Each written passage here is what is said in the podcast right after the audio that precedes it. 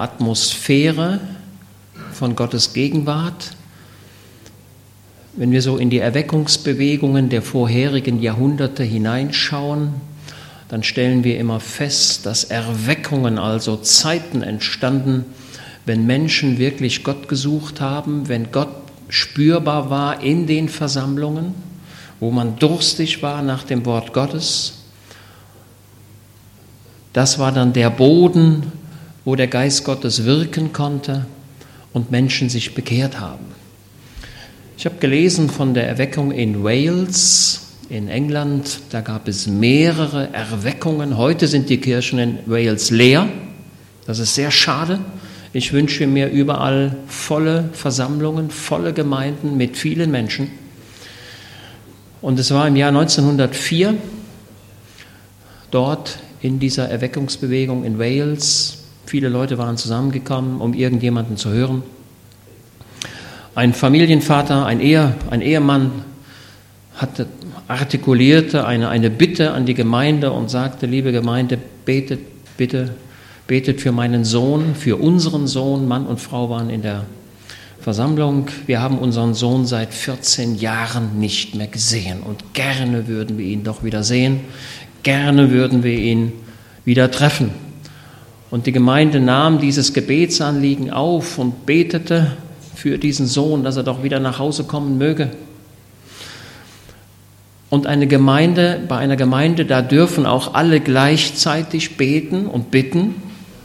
Ich liebe es, wenn in einer Gemeinde alle beten. Wir waren am Wochenende in Kaiserslautern bei unseren Freunden und unsere Freunde, als die zum ersten Mal hier waren, so sagte mir der Günther, war er sehr verwundert, dass alle beten. Das war ihm nicht bekannt, dass sowas überhaupt möglich ist. Aber er sagte, hinterher habe ich mir gedacht, doch, das ist doch wirklich gut, wenn alle beten. Also wir dürfen alle beten. Und wir müssen nicht fürchten, ja, dann, dann hört ja mein Nachbar auch das, was ich bete. Ich antworte darauf, deine Not ist auch seine Not. Und das Problem, was du hast, hat er auch. So darf jeder mit seinen individuellen Wünschen und, und Anliegen zum Herrn Jesus kommen. Und das dürfen wir alle gemeinsam tun. Und ein Gottesdienst dient auch dazu, in das Leben hineinzureden und in das Leben hineinzusprechen. Eine Predigt, ich habe es schon oft genug gesagt, ist kein Vortrag, das können wir in der Schule haben, sondern das ist ein in das Leben hineinsprechen. Und so betete die Gemeinde für diesen Sohn, der 14 Jahre lang nicht mehr bei den Eltern war. Laut, alle zusammen. Und dann meldete sich ein Mann, der ganz in der Nähe des Vaters saß und sagte, ich bin der Sohn. Ich bin der Sohn. Und er war überwältigt davon, dass so viele Menschen für ihn beteten. Er war von der Erweckung schon irgendwo angerührt und er gab sein Leben Jesus. Und die ganze Familie war geheilt. Das wünsche ich mir für uns alle, dass wir geheilte Familien haben, wo auch die Beziehungen zwischen Eltern und Kindern geheilt werden. Ich liebe es, wenn der Geist Gottes wirkt. Also lasst uns immer wieder in die Versammlung kommen mit offenen Herzen. Gott lebt und Gott führt. Ich habe eine Geschichte gelesen von einem Leutnant, der war irgendwo in Böhmen einquartiert in der Kaserne und äh, er pflegte es am Abend immer so einen kleinen Spaziergang zu machen und so tat er es auch an jenem Abend im Winter, macht einen Spaziergang. Aber da die Gegend ihm nicht bekannt war, hatte er den Weg zurück verloren. Er wusste nicht mehr, wie komme ich denn jetzt noch zurück. Er kehrte in ein Gasthaus ein, aß noch ein bisschen was und machte sich dann alsbald wieder auf den Weg, um zur Kaserne zurückzugelangen. Also ging er los.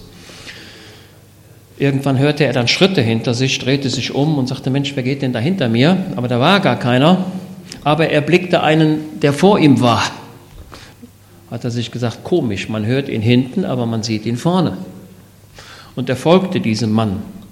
Und da dieser Mann, der vor ihm ging, recht zügig ging, ging er auch zügig und ging noch schneller, um diesen Mann dann einzuholen. Aber so, je schneller er ging, ging der andere Mann auch schneller. Er konnte ihn nicht einholen. Und dieser Mann führte ihn direkt zu diesem Ort, wo er hin musste, in seine Kaserne. Das hat ihn doch sehr verwundert. Und er fragte die Wache, hören Sie mal, da ist gerade ein Mann reingegangen, wer war das denn? Und die Wache sagte, hier ist kein Mann reingegangen, wir wissen nicht, wovon Sie reden. Das hat ihn doch sehr verwundert. Mhm. Also es gibt Engel. Ja? Naja, sagte der Leutnant, hm. und dann erblickte ihn und sagte, Mensch, da hinten ist er. Und direkt hinterher, um den Mann zu treffen, wer das denn gewesen sein könnte. Und dieser Mann ging dann in das Spital, in das Hospital, in das Krankenhaus, in das Lazarett.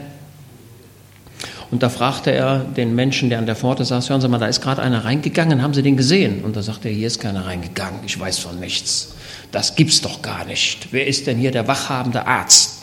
Ja, der wachhabende Arzt ist im Zimmer so und so, gehen Sie mal dahin. Naja, ging er dahin. Und im Lazarett lag ein Soldat am Ende seines Lebens, stark verwundet.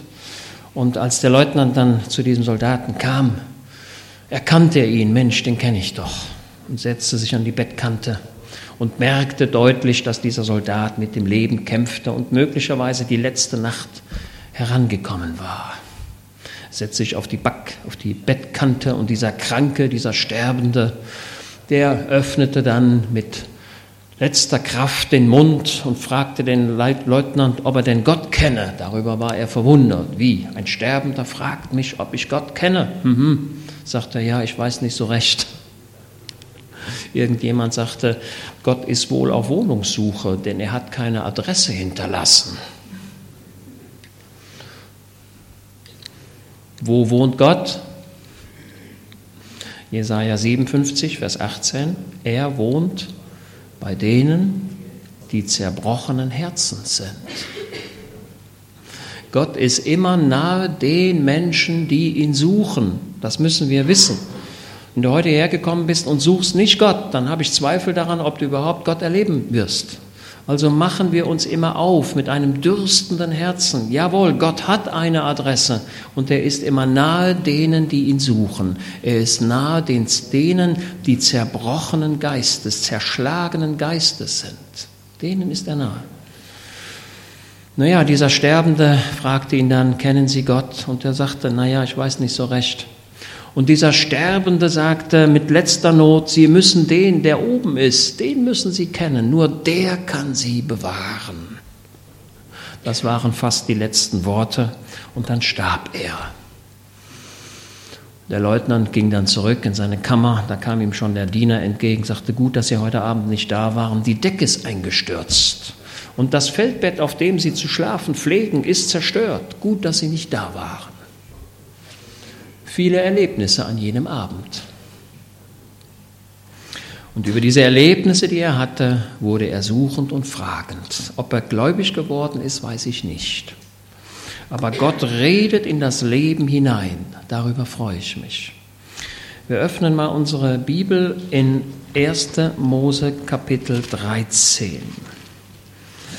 Wir gehen in unsere Tora, in das erste Buch. Das heißt Genesis, Entwicklung. Oder, Bruder Horst, ich denke mal, dass ich das jetzt recht wiedergebe. Bereshit, erste Buch Mose, Bereshit, Anfang. Ein bisschen habe ich ja gelernt. Bereshit, bara Elohim. Am Anfang schuf Gott, was? Himmel und Erde. Den Satz habe ich mir so ein bisschen gemerkt in Hebräisch. Bereshit, Bara, Elohim, hört sich melodisch an.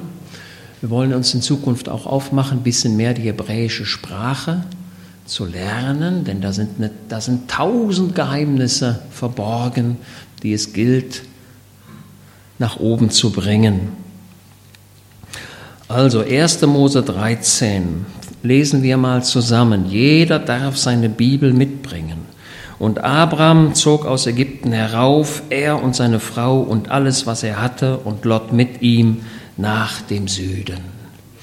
Die Vorgeschichte hoffe ich, dass viele, dass die Vorgeschichte viele von uns kennen. Da war eine Hungersnot entstanden im Land und Abraham, der eigentlich seinen Bestimmungsort gefunden hatte, fragte in dieser Not, Gott hat mich hier in dieses Land Kanaan gebracht und jetzt ist Hungersnot hier. Kann das Gottes Wille sein? Ich antworte ja. Ich antworte mit einem deutlichen Ja. Also wenn du Jesus nachfolgst, könnte es sein und es wird auch so sein, dass Schwierigkeiten im Leben auftauchen, die auch existenziell sind, also die an die Existenz gehen. Wenn man nichts mehr zu essen und zu trinken hat, dann geht es an die Existenz und das war hier der Fall. Und Abraham sagte, oh Gott, wie soll ich dich verstehen? Du hast mich an diesen Ort gebracht und jetzt diese Hungersnot, was soll ich tun? Und ich glaube, dass der Abraham überlegt hat und überlegt hat und überlegt hat. Und dann hat er gesagt, ach, ich gehe einfach nach Ägypten, da gibt's Brot. Da werde ich überleben. Und er tat es. Das Problem beim Abraham war, dass er eine sehr schöne Frau hatte. Eine außergewöhnlich schöne Frau. Ihr Name war Sarah. Und dann sagte er, Mensch, ich bin der Ehemann und wenn wir jetzt nach Ägypten kommen, dann werden die Leute meine schöne Frau sehen und dann werden sie wahrscheinlich meine schöne Frau haben wollen und dann werden sie mich töten. War die Idee berechtigt oder war, die, war diese Befürchtung berechtigt? Ich antworte mit Ja, doch, die Befürchtung war berechtigt. Denn wenn jemand eine Frau haben möchte, die schon verheiratet ist, naja, dann macht man sie eben zur unverheirateten Frau, indem man den Mann tötet. Also Gedanke, der Gedanke war durchaus richtig. Und dann kam der Abraham auf die Idee und sagte, Sarah ist, Sarah ist meine Schwester. War ja auch richtig. Denn er sagte sich, wenn jetzt jemand die Sarah haben möchte, dann braucht der, der die Sarah haben möchte, die Zustimmung der Eltern. Aber die Eltern sind ja nicht mehr da. Und wenn die Eltern nicht mehr da sind, dann brauchen die anderen die Zustimmung des Bruders. Und das bin ich ja. Und diese Zustimmung werde ich verweigern. Das war die Strategie des Abraham. Er legte sich eine Strategie zurecht, wie er verfahren würde. Und seine Befürchtung trat auch ein. Viele Männer begehrten diese Sarah, auch der Pharao. Und dann sagte der Abraham, ja, ich bin der Bruder. Und immer dann, wenn die Leute Geschenke brachten, um die Zustimmung des Bruders zu erwirken, was machte der Abraham dann? Hat er gesagt, schönes Geschenk nehme ich, aber reicht nicht aus. Und dann hat der Abraham gedacht, naja, so ein Jahr wirst du schon schaffen und dann ist die Hungersnot auch wieder vorbei und dann gehst du wieder nach Hause und das Problem ist gelöst. So die Idee des Abraham. Und der König brachte Geschenke. Wer es mal nachlesen möchte, 1. Mose 12, Vers 16. Und er tat Abraham Gutes um ihretwillen und er bekam, Achtung, jetzt lest mal ganz genau, Schafe und Rinder und Esel, Knechte, Mägde, Eselin und Kamele. Wenn wir die Reihenfolge hier genau betrachten, werden wir merken, dass diese Geschenke wild durcheinander gehen. An anderen Stellen sehen wir das geordnet. Knechte und Mägde, Esel und Eselinnen und so weiter. Hier ist es alles wild durcheinander. Mit anderen Worten, der König versuchte, ich schenke ihm jetzt mal das, ich schenke ihm mal das und dann gucke ich mal, was er tut und dann schenke ich ihm mal das und dann schaue ich mal, was er tut. Aber Abraham lehnte immer wieder ab. Aber dann rechnete Abraham nicht damit, dass Pharao durchgreifen würde. Und es kam zum Problem. Und es war Gottes Gnade, dass Abraham sagen konnte, jetzt aber nichts wie ab nach Hause. Liebe Zuhörer heute Morgen, es kann sein, dass wir in einer Lebenssituation sind, wo wir wieder weg müssen. Das kann sein. Das Problem wurde jetzt für Abraham noch größer, so, so groß, dass es, noch, dass es ihn noch stärker bedrohte. Aber Gott griff ein. Das ist die Gnade Gottes, das ist die Barmherzigkeit Gottes. Gott ist unendlich gnädig, darüber freue ich mich außergewöhnlich. Gott ist gnädiger, als wir denken. Und jetzt kam Abraham aus dieser Situation heraus und er lief wieder nach dem Süden. Und dann heißt es, und Abraham war sehr reich an Vieh, an Silber und an Gold. Und er ging auf seinen Tagesmärschen vom Süden bis nach Bethel, bis zu der Stätte, wo im Anfang sein Zelt gewesen war, zwischen Bethel und Ai, zu der Stätte des Altars, den er vorher dort gemacht hatte. Und Abraham rief dort den Namen des Herrn an. Gott sei Dank kam Abraham, ich sag mal, mit einem blauen Auge davon und er ging wieder dorthin, wo er hergekommen war. Und er rief den Namen des Herrn an. Wir lesen nicht, dass er in Ägypten einen Altar gebaut hätte. Das lesen wir nicht. Aber hier in Bethel, zwischen Bethel und Ai, das war sein Ort. Dort sollte er sein. Er kam zurück mit Vieh mit Gold und Silber. Und wer war mit ihm? Sein Neffe. Und sein Neffe hatte in Ägypten, ich werde das gleich deutlich machen, einiges erlebt. Das Herz dieses Neffen mit Namen Lot hatte sich verändert. Denn ich vermute, dass er in Ägypten einiges gesehen hatte mit seinen Augen. Auch Lot hatte Vieh und Geld. Und dann heißt es weiter, und auch Lot, der mit Abraham zog, hatte Schafe und Rinder und Zelte. Beide hatten Besitz erworben. Aber es gab einen großen Unterschied zwischen Abraham und seinem Neffen. Abraham, die Werte des Abraham waren Gemeinschaft mit dem himmlischen Vater. Was waren die Werte des Lot? Der in der Nähe des Abraham war. Da hatte sich die Gesinnung Stück für Stück hatte sich verändert und Lot war im Begriff, die Dinge dieser Erde, also Gold und Silber und Vieh und Herden und Reichtum und Anerkennung, diese Attribute hatte er in seinem Leben aufgenommen und die wurden stärker und stärker in seinem Leben.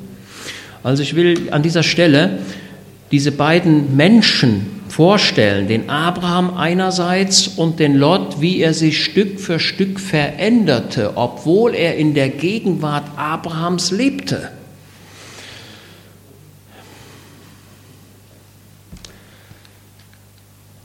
Als Abraham aus Ur in Chaldea über Haran nach Kanaan kam, hatten sie alles zusammen aber jetzt hatte jeder seins.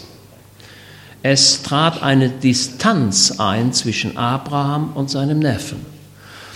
Abraham glaubte, Gott hat mir die Verheißung gegeben, ich habe aber keine Kinder. Mensch könnte nicht der Segen darin bestehen, dass Lot der Segensträger wäre. Und jetzt merkte Abraham mehr und mehr, wie sich seine Vorstellungen nicht erfüllten. Im Lot in diesem Mann waren andere Dinge wichtig geworden. Ich will es mal so sagen. Idealismus des Abraham gegen Materialismus des Lot. Die materiellen, irdischen Werte, also Geld, Anerkennung, Auto, Wohnung, neue Waschmaschine oder was auch immer, das war ihm wichtiger geworden. Und in manchem Leben eines gläubigen Menschen findet das auch so statt. Gott sei es geklagt.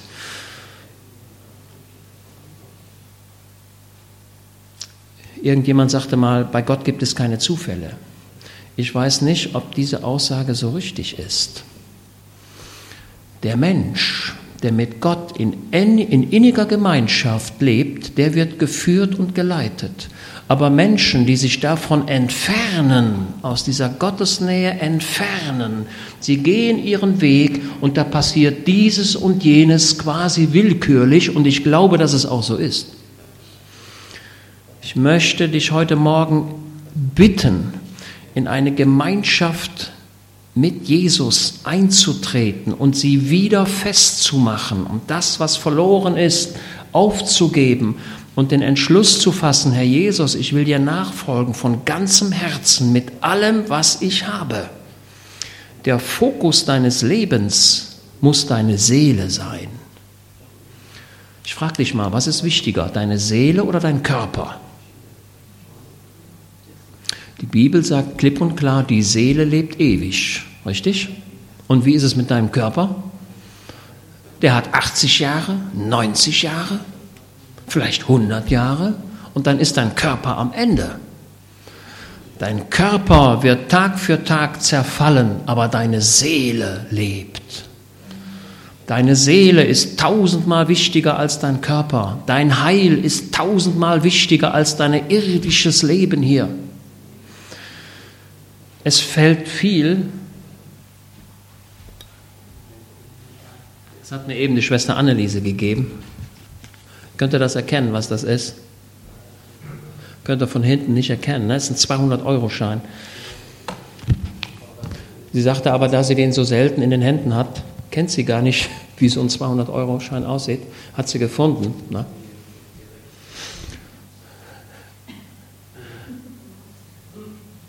Aber wisst ihr was, der ist nicht echt. Der sieht, ich dachte auch zuerst, das ist ja unglaublich, das ist ja gut für die Gemeindekasse. Ne? Mensch, der ist aber klasse. Aber wenn ihr den näher anschaut, der ist nicht echt, aber der sieht echt, echt aus.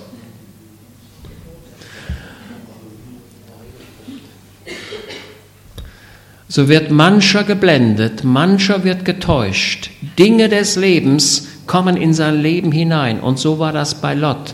Hier sagt die Bibel klipp und klar, merkt das hier. Ähm, und auch Lot hatte Schafe und Rinder und Zelte, ihr, ihre Habe wuchs. Und bei Lot hatte das leider das Ergebnis, dass er die edle Gesinnung des Abraham mehr und mehr verlor. Abraham hatte sicherlich einen guten Einfluss auf Lot, aber dieser gute Einfluss verlor mehr und mehr an Wirkung. Lot sagte, Mensch, ich muss selbst sehen, wie ich hier durchs Leben komme. Ich muss selbst mein Gold sammeln, mein Silber sammeln. Mhm. Und dann heißt es weiter, und das Land ertrug es nicht, dass sie zusammen wohnten, denn ihre Habe war groß und sie konnten nicht zusammen wohnen. Ich glaube, dass die Ursache, das waren weniger die Größe der Herde, sondern die Ursache war eine, eine Entfremdung zwischen diesen beiden Typen, die wir hier sehen. Zwei Menschentypen. Abraham, der Gott auf Gottes Verheißungen baute, und Lot, der die Verheißung kannte, aber mehr und mehr sich dem irdischen Leben zuwandte. So gab es Streit zwischen den Hirten von Abrahams Vieh und den Hirten von Lots Vieh. Ich glaube, dass Abraham und Lot diesen Streit schnell hätten beenden können, aber sie wollten gar nicht. Und dann sagt, beziehungsweise Lot wollte nicht. Und dann heißt es hier, und die Kanaaniter und die Perisiter wohnten damals im Land. Diesen Vers kennen wir schon in 1. Mose 12. Sie hätten eigentlich zusammenhalten müssen gegen diese Feinde. Und jetzt ging es auseinander. Liebe Geschwister, haltet bitte zusammen. Ja, haltet bitte zusammen. Die Anfechtungen, die wir haben heute, sind größer als je zuvor. Ich hatte mir mal vorgenommen, jetzt haben wir ja Sommer und viele Leute laufen mit kurzen Hosen und kurzen Hemden rum. Und was habt ihr festgestellt? Viele Leute sind tätowiert, von oben bis unten. Habt ihr das mal gemerkt? Und ich möchte gerne den jungen Leuten, auch wenn heute gar nicht so viel sind, hier sind, zurufen, bitte tätowiert euch nicht. Das ist überhaupt nicht schön. Folgt nicht dem Trend dieser Jugend. Geht an diesen Tattoo-Studios vorbei. Bitte. Ich weiß auch, dass im Alten Testament im Zusammenhang, mit Götzendienst die Bibel klipp und klar sagt, Leute, Tätowierung kommt überhaupt nicht in Betracht. Ich verstehe aber auch im Alten Testament den Hintergrund. Ich habe mir einige Tattoos angeschaut von irgendwelchen Leuten und ich fand da überhaupt nichts Schönes. Meistens sind das Schlangen, Gräuelgestalten. Oft ist es da, nicht immer. Also ich empfehle, lasst euch bitte nicht tätowieren. Ich rede jetzt zu den Jungen, die Alten werden es wohl kaum tun. Aber folgt nicht diesem Trend. Bitte, tut das nicht. So, die Kanaaniter und die Peresiter wohnten damals im Land. Da sprach Abraham zu Lot, lasst doch kein Streit sein zwischen mir und dir und zwischen meinen Hirten und deinen Hirten. Wir sind doch Brüder. Ist nicht das ganze Land vor dir? Trenne dich doch von mir. Dem Abraham, dem war es mittlerweile völlig klar, dass eine Trennung sehr gut sein würde. Und wem überließ er jetzt die Wahl? Achtet mal auf das, was wir hier lesen. Willst du nach links, dann gehe ich nach rechts. Und willst du nach rechts, dann gehe ich nach links. Abraham überließ Lot die Wahl. Was wählt, was macht Lot jetzt? Schaut mal, die Bibel sagt, da erhob, da erhob Lot seine Augen. Typisch hebräischer Ausdruck, seine Augen erheben. Ne? Er erhob seine Augen und sagte, hm, okay, wenn ich jetzt die Wahl habe, wo ist es denn schön hier? Wo ist es denn gut hier? Wo ist es denn profitabel für mich? Wo kann ich denn das meiste Geld verdienen? Wo werde ich die meiste Anerkennung haben? Wo wird es mir in diesem Leben am besten gehen? Und dann hat er geschaut von jenem Hügel herab. Und Abraham stand dabei. Und Abraham sagte, der Lot wird bestimmt das wählen, aber ich werde hier auf den Bergen bleiben. Ich werde etwas in der Isolierung bleiben. Ich werde mit meinen Freunden in Freundschaft leben, aber ich werde, ich werde keine Gemeinschaft haben mit den Leuten, die in dieser Ebene wohnten. Was waren das denn für Leute, die dort wohnten? Da erhob Lot seine Augen, also liebe Geschwister, über die Augen, das ist das Haupteinfallstor. Über die Augen fällt vieles in unsere Seele, in unser Herz und das kriegen wir dann nicht mehr da raus. Also achtet auf, darauf, auf das, was ihr anschaut. Achtet auf das, was in euer Herz fällt. Und so hat er ordentlich geschaut und hat gesagt, Mensch, die Leute sind reich, die haben das und das Land ist bewässert. Da hob Lot seine Augen und sah die ganze Ebene des Jordan, dass sie ganz bewässert war, bevor der Herr Sodom und Gomorra zerstört hatte, wie der Garten des Herrn, wie das Land Ägypten bis nach Zoa hin. Da wählte sich Lot die ganze Ebene des Jordan und sagte, Mensch, das ist dann beste Verhältnisse. Hier werde ich das meiste Geld verdienen hier wird es mir gut gehen. Es sah alles perfekt aus, aber innerlich war es faul. Und das ist der Zustand, den wir heute haben. Viele Dinge sehen von außen perfekt aus, aber innerlich sind sie faul, total faul. Das Land, das so wunderbar aussah, stand an der Schwelle des Gerichts. Viele Dinge sehen gut aus, sind aber extrem faul. Und so ist das hier. Und dann heißt es weiter, und Lot brach auf nach Osten. Was heißt das, wenn in der Bibel drin steht, er brach auf nach Osten? Liebe Bibelleser, was heißt das in der biblischen Sprache? Adam und Eva wurden aus dem Paradies vertrieben. In welche Richtung?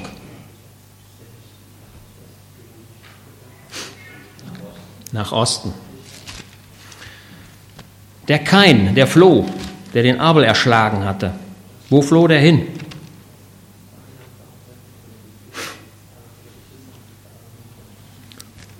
Nach Osten.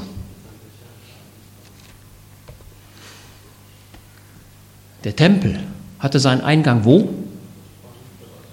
Im Osten, weil die Sonne aus dem Osten nach Westen zeigte.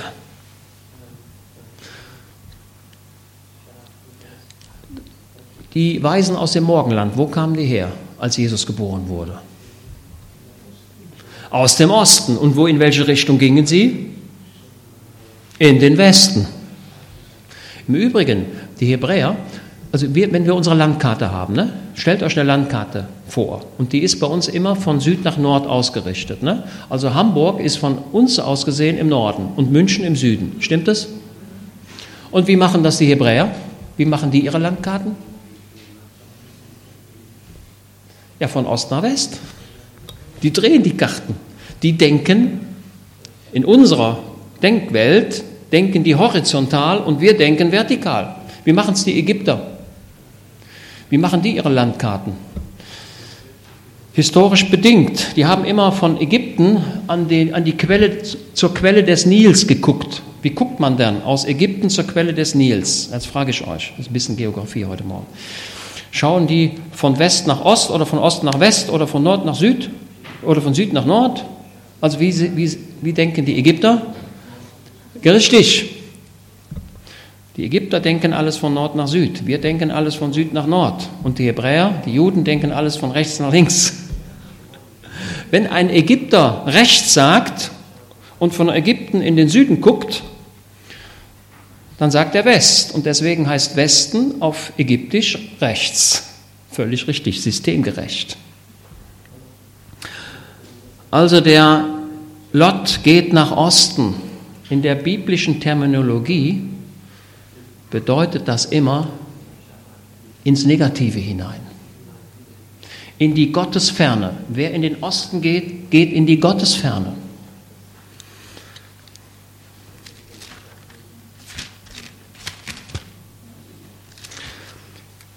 Es gibt den Tempel in Hesekiel. Die Bibelleser wissen das eine oder das andere. Da wird der Tempel gezeichnet und Gottes Herrlichkeit zieht in den Tempel ein. Von wo nach wo? Von Ost nach West. Also Gottes Segen kommt von Ost nach West und der Fluch kommt von West nach Ost. So die Vorstellung hier. Der Lot geht nach Osten und Abraham sieht es. Abraham lässt es zu, er hält ihn nicht fest.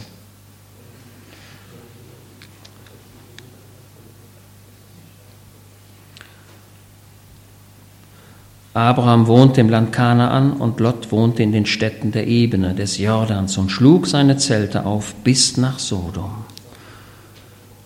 Und irgendwann wohnte er nicht mehr vor Sodom, sondern wo wohnte er? In Sodom.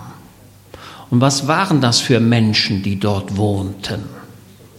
Das lesen wir in Vers 13. Die Leute von Sodom aber waren sehr böse und sündig vor dem Herrn. Das ist ein bemerkenswerter Satz. Das Zeugnis, das wir hier haben, ist extrem negativ. Sie waren sehr böse. Jetzt werdet ihr sagen, wie soll ich das denn verstehen? Moralische Gesetze galten in Sodom nicht mehr. Keine Regeln. In Sodom war alles erlaubt. Alles. Auch auf sexuellem Gebiet. Alles war frei. Die Leute von Sodom und Gomorra sagten, jeder darf alles. Wir sind frei.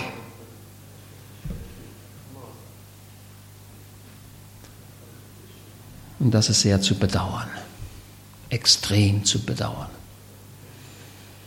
Nun, ein Räuber lässt einen anderen Räuber leben. Ist diese Aussage richtig?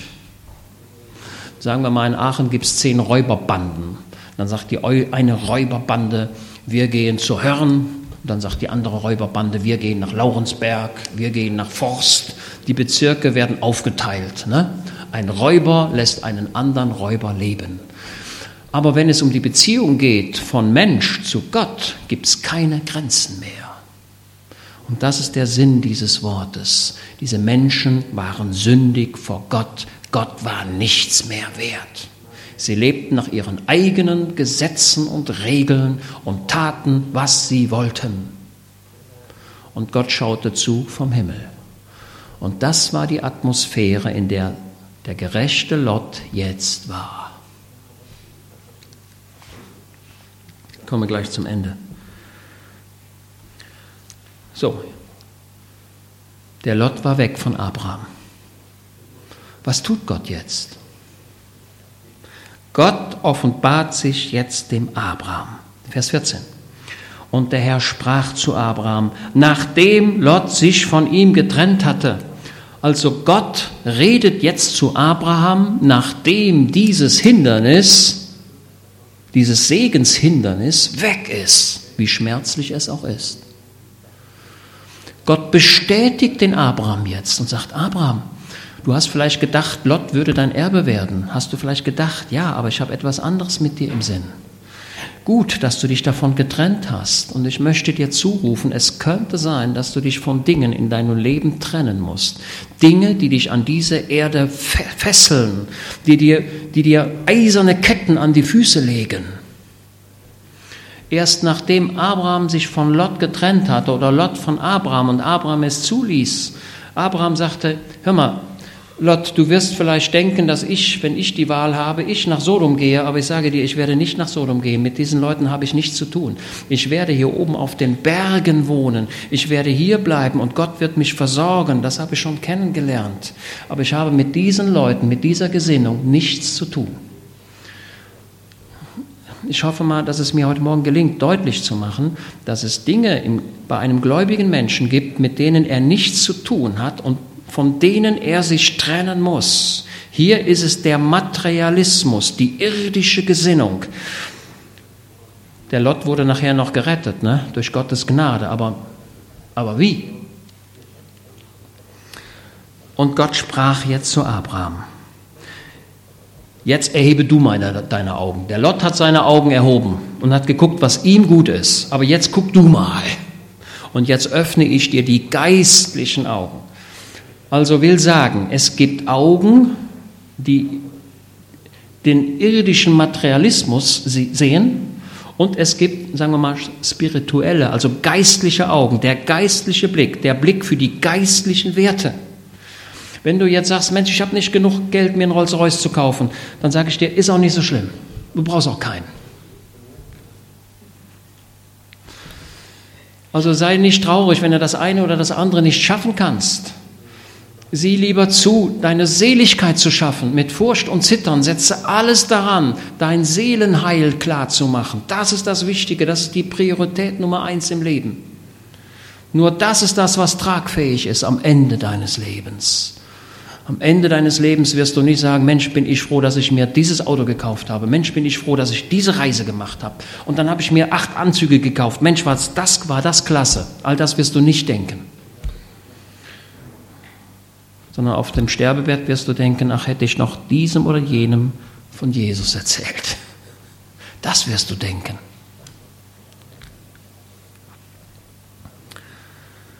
Erhebe doch deine Augen und schaue von dem Ort, wo du bist, nach Norden und nach Süden, nach Osten und nach Westen, denn das ganze Land, das du siehst, dir will ich es geben und deine Nachkommen für ewig. Und ich will deine Nachkommen machen wie den Staub der Erde, so dass, wenn jemand den Staub der Erde zählen kann, und das kann keiner, ich hatte es schon mal gesagt.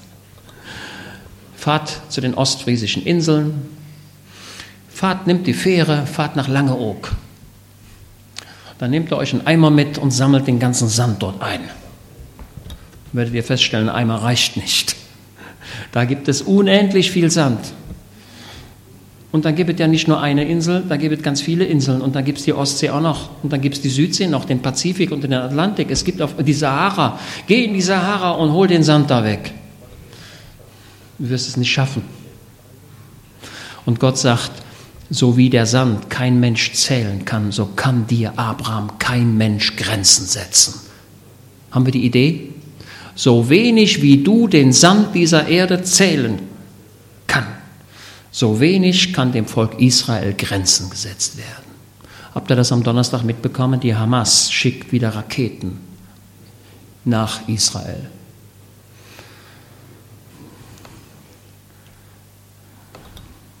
Also wer jetzt noch nicht erkannt hat, dass die Hamas eine Terrororganisation ist, die die eigenen Menschen tötet, die sagen, wenn wir jetzt Raketen schicken, dann schicken die Israelis wieder Flieger und dann werden wir hier ein paar Tote haben und darüber freuen wir uns. Das ist die Gesinnung der Hamas. Die Hamas opfert ihre eigenen Leute. Habt ihr sowas schon mal gehört? Grausam. Ich bin froh, dass wir hier diese Zusage haben. Gott gibt dem Abraham eine Verheißung und sagt, niemand wird dich zählen können, niemand wird dich in der Zahl begrenzen können. Ich bin dein Segen. So, ich bin zum Ende gekommen. Ich fasse nochmal zusammen. Lot und Abraham waren ehemals eine Einheit. Lot war immer dabei. Dann kam sie nach Ägypten. Irgendwas muss in Ägypten passiert sein. Lot orientierte sich um. Er gab die geistlichen Werte auf. Sein Fokus war die Erde geworden. Ich sag mal, von einem geistlichen Menschen in der Terminologie der Bibel zu einem fleischlichen Menschen, von einer geistlichen Gesinnung hin zu einer anderen Gesinnung. Andere Dinge wurden in seinem Leben wichtig.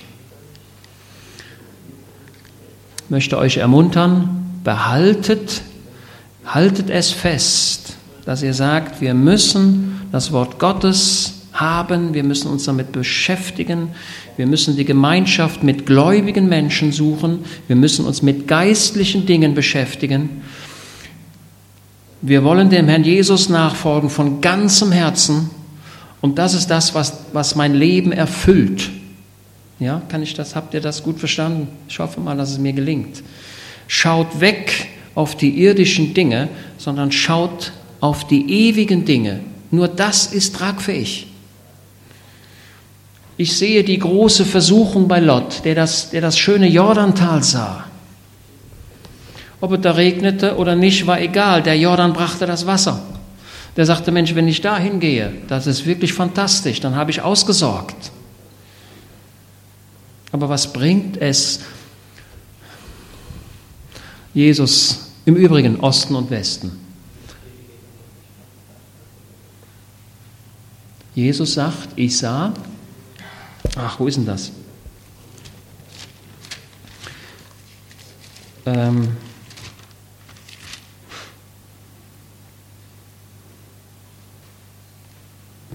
ach ja, äh, Matthäus 24, 27. Schaut mal. Matthäus 24, Vers 27.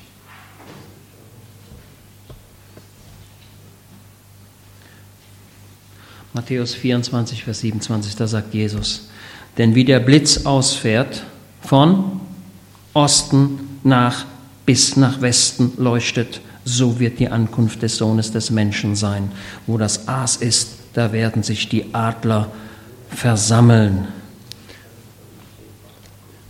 Die moralische Verderbnis führt zum Gericht und das Gericht kommt von Ost nach West.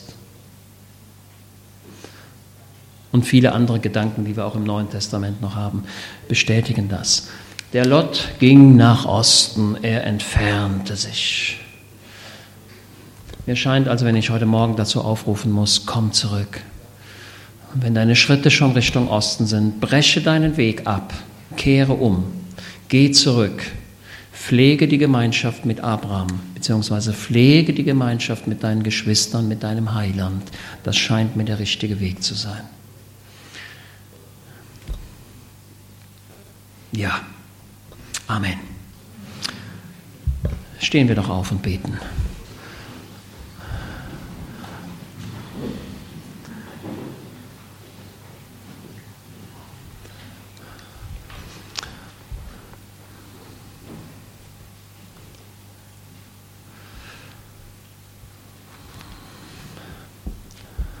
Ja, und mir scheint, als wenn der Geist Gottes deutlich machen möchte. Gehe nicht den Weg des Lot.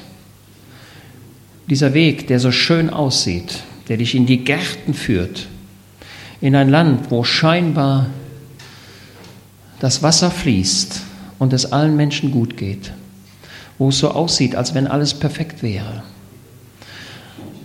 aber es ist nur die Hülle, die perfekt ist. Innerlich ist alles verfault. Du siehst es nur nicht. Deswegen begebe dich wieder zurück in die Gegenwart Gottes. Der Abraham hat recht.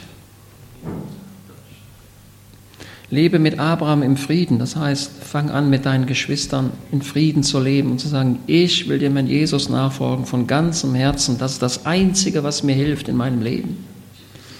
Mehr habe ich nicht. Ja, ist jemand da, der beten möchte?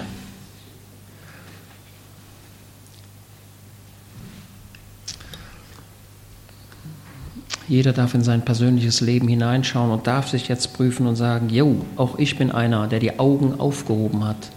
Auch ich habe dieses und jenes betrachtet, das so verlockend aussieht und durch die Augen ins Herz fällt. aber es ist doch vom Übel.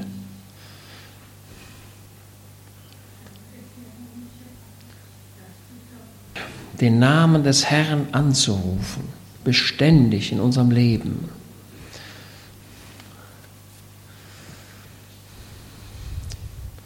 Ja, wir haben noch eine kurze Zeit. Probleme. Und Abraham setzte alle Kraft ein, um seinen Neffen noch mal rauszuhauen. Und das gelang ihm auch. Aber was für ein Weg. Es ist manche Wegstrecke im Leben, die vergeblich gelaufen wird. Und davor möchte dich der Heiland bewahren. Suche die Gemeinschaft mit gläubigen Menschen. Beschäftige dich mit dem Wort Gottes. Bete jeden Morgen. Suche Gott von ganzem Herzen. Und er wird sich finden lassen. Gott hat keine Anschrift mit einer Straße und einer Hausnummer. Aber eins ist sicher, Gott sagt, ich bin nahe denen, die mich suchen. Ich bin nahe denen, die zerbrochenen Herzens sind. Ich bin nahe denen, die nicht mehr weiter können. Ich bin nahe denen, die nur Probleme haben. Und denen rufe ich zu, komm zu mir. Einen Weg, den du eingeschlagen hast, den kannst du zurückgehen. Du musst ihn zurückgehen an den Anfangspunkt wieder. Mancher Weg erweist sich als Sackgasse. Mancher merkt das erst nach Jahren. Und wie viel ist dann schon von deinem Leben verloren gegangen, wo du hättest segensreich wirken können? Ja.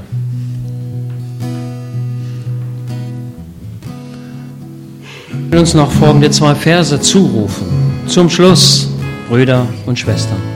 Freut euch, werdet vollkommen, seid getrost, seid eines Sinnes, seid in Frieden und der Gott der Liebe und des Friedens wird mit euch sein.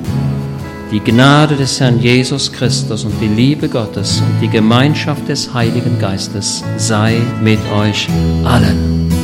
Amen. Gott mit euch.